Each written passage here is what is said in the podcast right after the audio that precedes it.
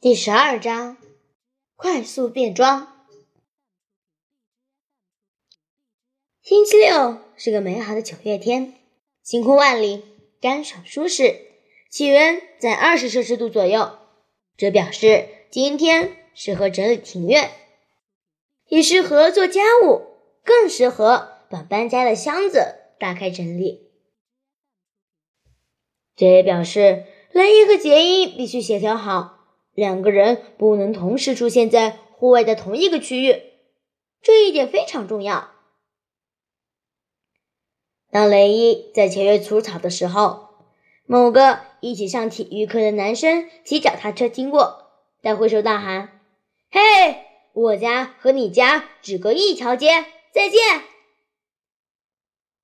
当杰伊将第三个摊平的纸箱到人行道前集中回收时，一辆汽车开过去，车里坐着某个音乐课同班的女生。她透过车窗和他挥手。这个漫长的上午，大家都很忙碌，但还是有好多事情没有做。到了下午一点半，他们终于坐下来吃午餐。爸爸说：“这样吧，下午偷一会儿懒，我们散步到公园打个棒球吧。”听起来很棒，可是这却违反了两兄弟的原则，不能同时在同一个地方露面。杰伊和雷伊上楼回房间争执了一下，最后同意用硬币决定谁可以去公园。结果雷伊赢了，所以杰伊要待在家里，躲在屋子里，而且还要写社会报告，因为。就是和爸妈说不去公园打棒球的理由，这又是一个谎言，天大的谎言！在晴朗的周六午后，研究美索不达米亚文化根本不是他想要的。他有一阵没一阵的做着作业，大约一个小时后，就躺在床上睡着了。杰伊醒来后，当天最棒的事情出现了。他发现桌上有一袋刚送到的中式料理。他坐在厨房桌边，伸手拿了最喜欢的中式食物——信用铅饼。杰伊知道他应该等到餐后才能吃，可是他从来不这样做。妈妈问：“你的签运如何啊？”这上面说：“如果你遇到困难，不要灰心。”爸爸点点头，好建议，帮我拿个冲卷过来。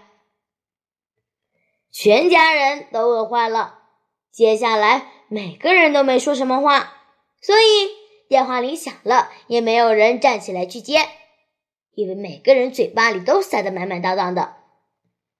电话响到第四声，格瑞森先生终于接了起来。喂，他听了一会儿。就把话筒交给杰伊，是个叫雅丽的男生。杰伊吞下一块鸡肉，接过来说：“嘿，雅丽。嗨，杰伊，你在吃饭吗？我可以等一下再打。哦，不用，没关系。我想问问你，明天要不要去溜冰场？有曲棍球时段。曲棍球时段？杰伊问。